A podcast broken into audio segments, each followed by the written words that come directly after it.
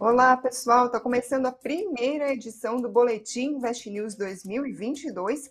A gente vai falar hoje sobre as ações de frigoríficos. Falas do presidente dos Estados Unidos, Joe Biden, mexeu com as ações do dos frigoríficos por aqui, mas a BRF foi na direção contrária. A gente vai falar sobre essa diferença, além de outras notícias que mexeram com o mercado financeiro. A gente vai falar sobre, sobre como ficou dólar e Ibovespa na primeira sessão do ano. E entre as notícias, a gente teve ações de banco subindo depois que o governo aprovou a desoneração da folha, sem contrapartidas que estavam preocupando o setor.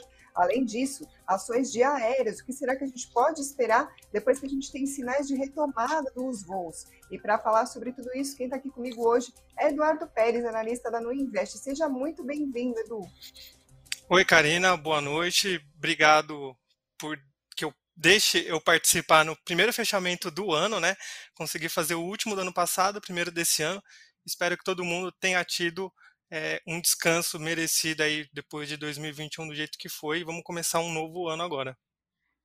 É isso aí. Vamos falar então sobre esse novo ano que já começou movimentado com as notícias que mexeram com a Bolsa de Valores. Vou começar falando sobre o setor de frigoríficos. Hoje foi dia que notícias lá de fora mexeram com as ações do setor aqui na Bolsa Brasileira. Eu estou falando de notícia do presidente dos Estados Unidos, Joe Biden. Agora à tarde ele participou de uma reunião com fazendeiros e produtores de gado, só que antes disso as expectativas para essa reunião já estavam mexendo com as ações. A ideia, segundo Joe Biden, é criar formas de reduzir os preços da carne nos Estados Unidos. Ele criticou grandes empresas que, segundo ele, dominam o mercado, usando as próprias palavras do presidente, aspas. Grandes companhias estão fazendo lucros massivos, fecha aspas, e ele também disse o seguinte: eu já disse isso antes e repetirei mais uma vez. Capitalismo sem competição não é capitalismo, é exploração, fecha aspas. Essas foram as palavras do Joe Biden, mas aí qual que é o temor, então, que acabou pegando nas ações de frigoríficos aqui no Brasil? Que medidas para acabar reduzindo, então, o espaço para companhias que vendem carne nos Estados Unidos possam acabar prejudicando os resultados. Aí a gente teve, então, por exemplo, a JBS hoje caiu 4,22% a ação na Bolsa de Valores, a Minerva caiu 1,51% e a Marfrig caiu 6,62%. A BRF, que se a diferentona, subiu 3,11%. O Eduardo já vai explicar para a gente por quê, mas Edu, além de te perguntar sobre BRF, gostaria de saber sobre o setor em si, se essas medidas uh, que podem acabar de fato saindo do papel e vigorando nos Estados Unidos, elas podem mexer mesmo com os frigoríficos brasileiros, o que o investidor pode esperar? Uhum. É, primeiro a gente vai entender o que está acontecendo nos Estados Unidos, né? É, a inflação por lá anualizada está tá quase 7%, está 6,8%, é, e o, o, a população norte-americana ela não está acostumada com níveis altos de inflação. Então, é, esse é um assunto que está ficando bem comum de, se, de ser discutido lá nos Estados Unidos. É, a gente pega a inflação de 6,8, quando a gente compara com o núcleo da inflação, que é como se fosse uma medição da inflação excluindo alimentos e energia, a alta ficou em 4,9%. O que impactou tanto, o que influenciou tanto essa inflação de 6,8%, na verdade, foi também a inflação da carne, que subiu 16% lá nos Estados Unidos. Então, é, essa é uma iniciativa do presidente Joe Biden para conseguir estimular a concorrência lá nos Estados Unidos, porque você tem uma concentração muito grande de frigoríficos lá, tanto para carne bovina, para frangos também, suínos. Então, é, isso acaba é, impulsionando a economia quando você olha ali empreendimentos que são considerados independentes, né?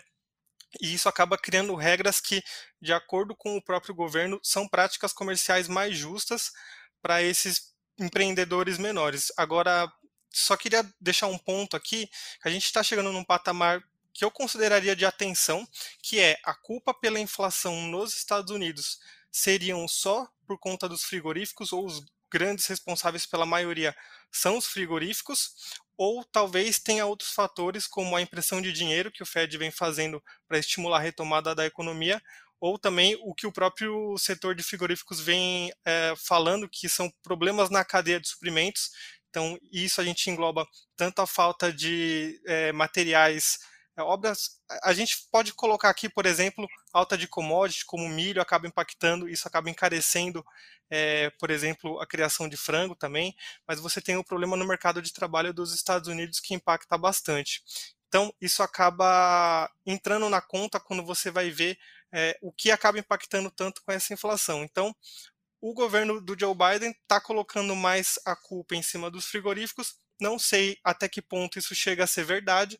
Um ponto que eu queria colocar, só para a gente poder é, identificar o que aconteceu, por exemplo, quando a gente analisa a JBS, coloquei aqui na tela o gráfico da JBS de uma semana, e a JBS estava vindo bem, né? Desde 2020 a gente teve o começo da pandemia, mas ela estava mostrando potencial de valorização, conseguiu superar é, últimos pontos ali, os últimos topos, né? Agora, quando ela chegou perto desses 38 reais mais ou menos, tá? Ela não conseguiu superar. Então, quando você faz o que a gente chama aqui de topo duplo, que é como se fosse essa letra M aqui no preço do ativo, isso é um sinal de que o mercado talvez esteja achando uh, o ativo caro demais e a gente possa ver alguma correção. Se a gente testemunhasse aqui uma correção para próximo dessa média, que está acima dos R$ reais mais ou menos, ela está em R$ 34,93, acho que seria só uma correção para ele continuar o movimento, mas é bom a gente ficar de olho. Quando a gente já olha o que aconteceu com a BRF, ela já estava numa tendência de queda, a gente está vendo o gráfico diário, então acaba ficando um pouquinho maior na tela, mas ela estava vindo numa tendência de queda e ela está sendo negociada abaixo dessa média diária de 200 períodos, que é essa roxa aqui. Então, mesmo que o mercado tenha é, mostrado forças opostas para a JBS e a BRF, eu acho que ainda vale a gente colocar aqui que abaixo de 24 reais é, pode ser um ponto de atenção que o ativo encontre dificuldades para superar, igual aconteceu em novembro, mas é, o mercado acaba sendo soberano, a gente vai ver o que vai acontecer. O que aconteceu hoje com a, com, quando a gente dá uma olhada na BRF, por exemplo, é que a BRF ela tinha anunciado lá em dezembro, mais ou menos, o follow-on, uh, então seria uma oferta de novas ações para quem já é acionista da empresa, no valor a próximo de 6 bilhões de reais para reforçar a estrutura de capital. Então a empresa ia diminuir um pouco a alavancagem dela, que acabou subindo porque a dívida, como ela tem uma parte que é atrelada em dólar, essa variação cambial acabou preocupando um pouco a, a, gestão ali da empresa, né? Isso também, quando a gente compara com a alta de commodities, né? Igual a gente falou, é, você precisa de grãos ali para fazer, para criar o, o, as aves, para poder alimentar todos os animais antes do abate, então esse encarecimento de commodity acaba atrapalhando. E aí a Fundação Petrobras de Seguridade, que é um, como se fosse um fundo que ele tem uma participação de mais ou menos 7% da BRF, é, eles questionaram, né, o fundo acabou questionando qual que era a intenção da empresa quando eles iam fazer esse follow-on, já que eles poderiam fazer é, outros tipos de levantamento de capital. Por exemplo, uma das das opções ali é emitir debentures, né? Que aí você acaba virando um passivo, você não tem uma diluição de quem já é acionista, né? Porque aí imagina, a Fundação Petrobras, ela tem 7% mais ou menos, com novas ações no mercado, ela teria que desembolsar mais ou menos 500 milhões de reais para garantir esse 7% com a nova composição societária. Então, foi um questionamento que, do meu ponto de vista, até que foi válido, porque realmente você não espera ter que desembolsar 500 milhões de um dia para o outro é, porque a empresa quer fazer essa reestruturação. Então, é, o mercado desde dezembro, e aí rapidinho, eu só vou colocar de novo aqui na tela, que desde dezembro a gente tem visto um momento, aqui ó, dezembro mais ou menos, estava R$19,00, a gente viu o mercado reagir de forma positiva esse anúncio do follow-on. Então, é, se a gente é, considerar que o que o mercado está interpretando é que esse movimento de follow-on para você angariar mais capital está sendo, de um certo ponto de vista, positivo, porque vai ajudar a empresa é, a se reestruturar e até expandir as suas operações. Agora, Edu, a BRF tinha essas notícias bem particulares, né, que só dizem respeito praticamente só a ela, num dia em que a gente teve notícia que mexeu com o setor como um todo. Como costuma ser o dia seguinte ou os dias seguintes de ações desse tipo, que estão vivendo um momento bem particular, quando no noticiário tem coisa pegando para todas as concorrentes? Nesse caso aqui, a, a, notícia, eu acho que ela impacta mais a JBS, porque a JBS ela tem uma exposição muito grande nos Estados Unidos. Não que a BRF não tenha, mas pelo menos a BRF, o momento dela atual é de conseguir é, angariar capital para conseguir expandir as operações. Então, é, talvez ela não esteja tão exposta ao mercado norte-americano como a JBS, então o mercado acaba tendo essas reações diferentes. Mas o setor como um todo é como se fosse a gente analisar o índice Bovespa. A gente pega ali todas as empresas que compõem o índice, no nosso caso aqui a gente estaria vendo o setor de frigoríficos, a maioria acabou sofrendo, acabou caindo, porque isso indica que talvez as margens é, desses frigoríficos nos Estados Unidos diminuam, né? Então a demanda também acaba ficando um pouco mais dividida. Mas nesse caso aqui da BRF, eu acho que não impactou tanto. Claro que a gente não consegue adivinhar qual vai ser a reação do mercado. Então pode ser sim que amanhã a gente veja um dia negativo, é, seria totalmente plausível. Maravilha, a gente vai continuar acompanhando. Até lá, vamos seguir aqui com as outras notícias que mexeram com o mercado financeiro. Hoje, primeiro pregão do ano, segunda-feira, a gente tem o Focus, a pesquisa do Banco Central com centenas de analistas, economistas, para saber quais são as previsões para a economia. A notícia é que para 2021 a expectativa para o PIB ficou quase igual, quase igual, desculpa, foi de alto de 4,51% para 4,5%. 2022 caiu de 0,42% para 0,36%, ou seja, o mercado piorando a expectativa para a economia nesse ano. Para 2022, mantida a previsão de 1,8%. A inflação para 2021 ficou quase igual, 10,02% para 10,01% a previsão para 2021. 2022 segue em 5,03%. Para o ano que vem, 2023, a previsão subiu de 3,38% para 3,41%. Selic segue tudo igual, 11,5% em 2022, 8% em 2023. Aí lembra nos últimos boletins do ano que a gente comentou aqui que possíveis manifestações, greves de servidores podiam acabar aumentando as preocupações do mercado sobre a situação fiscal? Pois é, tem notícia disso logo no primeiro pregão. Eu estou falando sobre uh, movimentos de servidores do Banco Central. Depois da Receita Federal, agora o Banco Central tem manifestação de servidores por reajustes de salários. Funcionários se preparam para entregar cargos de chefia como protesto. Quem disse isso foi o Sindicato Nacional dos Funcionários do Banco Central. Deve ter também manifestações e atos online. Vamos lembrar que a gente teve movimento semelhante na Receita Federal nos últimos, nos últimos dias de 2021, isso depois que o governo aprovou o orçamento de 2022, prevendo reajuste salarial somente para categorias ligadas à polícia. A gente está falando de Polícia Federal, Polícia Rodoviária Federal, e aí então a preocupação do mercado era que outros setores passariam a pedir também reajuste da mesma forma, isso acabaria pressionando ainda mais a questão fiscal. Nesse cenário, hoje a gente teve o dólar em alta de 1,57% a R$ 5,66.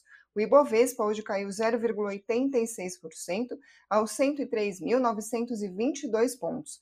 Vou passar agora para os destaques, as ações que compõem o Ibovespa no pregão de hoje. Quem liderou as perdas foi a Cirela, caiu 7,98%, depois a Alpargatas caiu 7%. Em terceiro lugar, Magalu começou o ano caindo 6,93%. Na outra ponta, a CSN Mineração hoje subiu 4,6%, BRF, que a gente estava comentando aqui, 3,11%, Itaú subiu 2,75%. Falando em Itaú, esse é o nosso próximo assunto aqui, ações de bancos e desoneração da folha de pagamento. A notícia é que o governo federal sancionou a prorrogação da desoneração da folha de pagamento para 17 setores. Esses setores são os que mais empregam num país.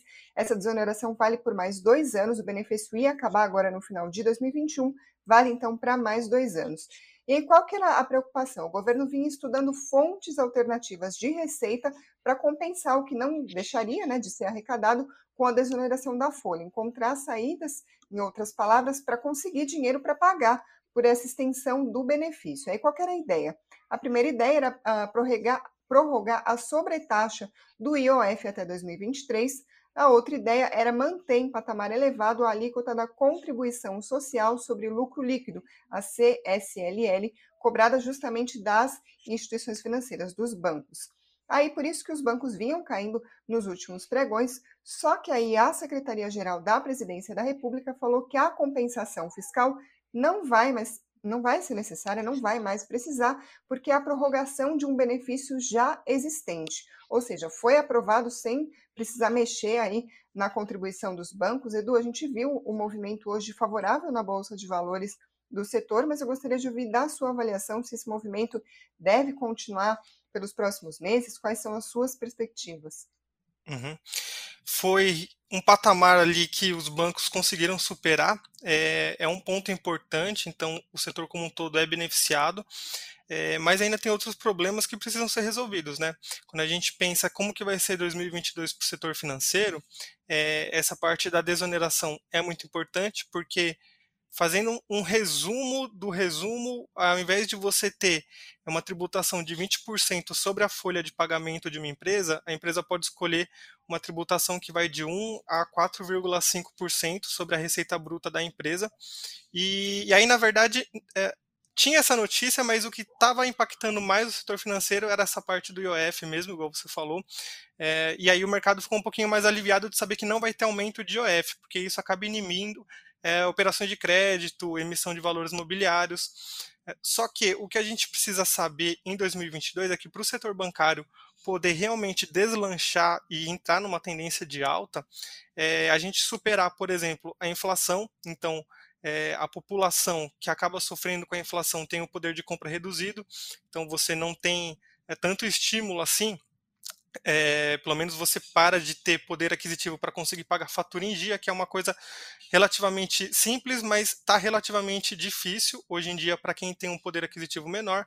É, você tem também esse medo do recesso, que alguns dizem que a gente já está num processo de estagflação, outros dizem que a gente está entrando aqui num período de recesso, a única coisa que a gente sabe é que esse ano, entre 2022 e 2023, vai ser um ano bem difícil para a economia brasileira e a gente deve ter um crescimento bem pequeno, para não dizer que é ínfimo. Né? Então, é, quando você pensa ali é, numa economia, no setor bancário, é, a população com menos poder aquisitivo, é, perdendo emprego ou então ganhando menos, isso acaba impactando e até desencoraja, por exemplo, um empreendedor pegar um crédito ali para montar o próprio negócio, a própria empresa ou expandir as suas operações. Então, eu acho que foi um ponto importante a desoneração da folha, mas ainda tem outros aspectos que, se a gente conseguir minimizar esses riscos, aí o setor bancário é, pode voltar a subir. Eu não vou nem colocar o gráfico aqui na tela, porque acho que nem é esse o ponto. Só queria dizer que quando a gente olha ali os principais bancos do Brasil, é, eles não têm ainda uma indicação de que está tendo essa reversão para uma tendência de alta. Então, por enquanto, quem é acionista de banco é, não muda muita coisa, o cenário ainda é negativo e ele pode continuar assim ainda no comecinho desse ano até mais ou menos metade do ano, quando, segundo as expectativas lá até do, do relatório Focus, as coisas devem começar a melhorar para o nosso lado, e aí provavelmente 2023 deve ser um ano melhor. Ou seja, mais uma vez a gente está falando aí do cenário macro impactando as empresas com força, né, Edu?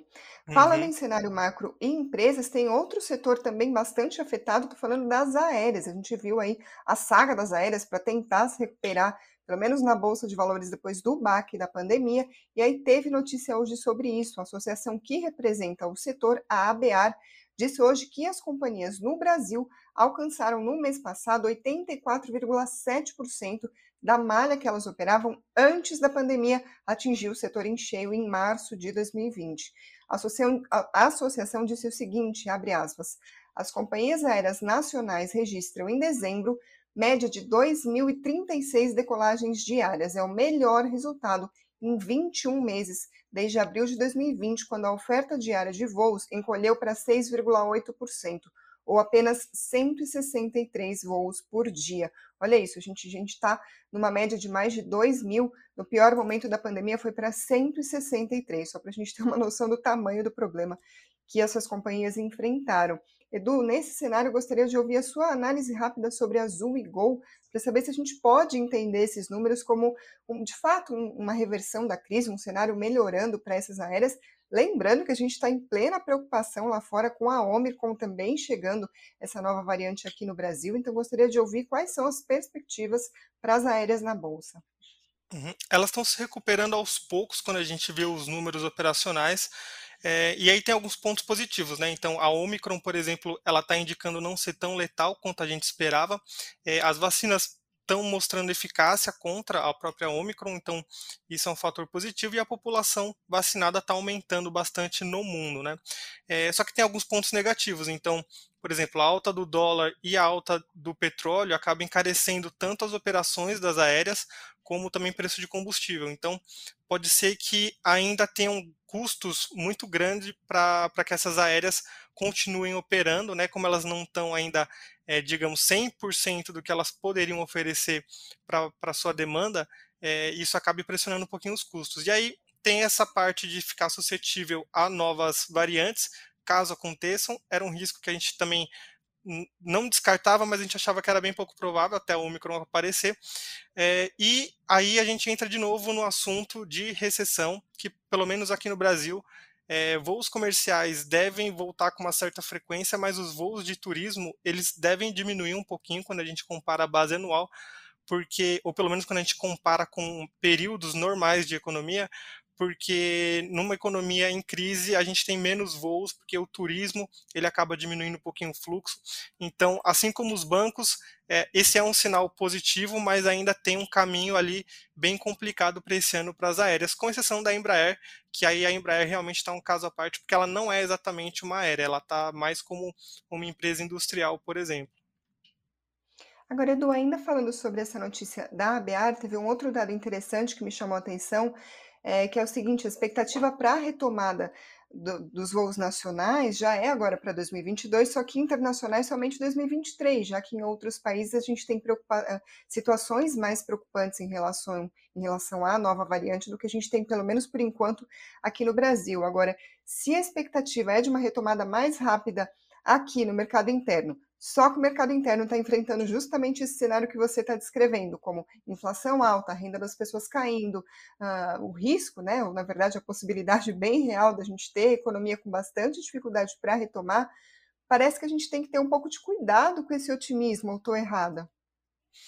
Não, eu acho que faz sentido mesmo. É, não estão colaborando com a gente lá fora, né? A gente esperava que é, o pessoal, por exemplo, na Europa fosse se vacinar muito mais. Eles estão chegando num período de frio lá, então é, o, o, pessoal que está ficando contaminado, esses novos casos estão preocupando bastante. Mas essa parte, pelo menos de contágio, eu acho que deve ser de relativamente curto prazo. A gente tem um ano inteiro ainda aí para o pessoal se vacinar com a dose de reforço. É, mas aí realmente tudo no Brasil é mais difícil, né? Então a gente tem tantos fatores externos como essa parte ali de é, variantes em outros países e a gente tem o cenário econômico aqui que pode atrapalhar. Uma coisa que eu sei que pode não ser tão afetado são os voos comerciais e aqueles voos de alto padrão.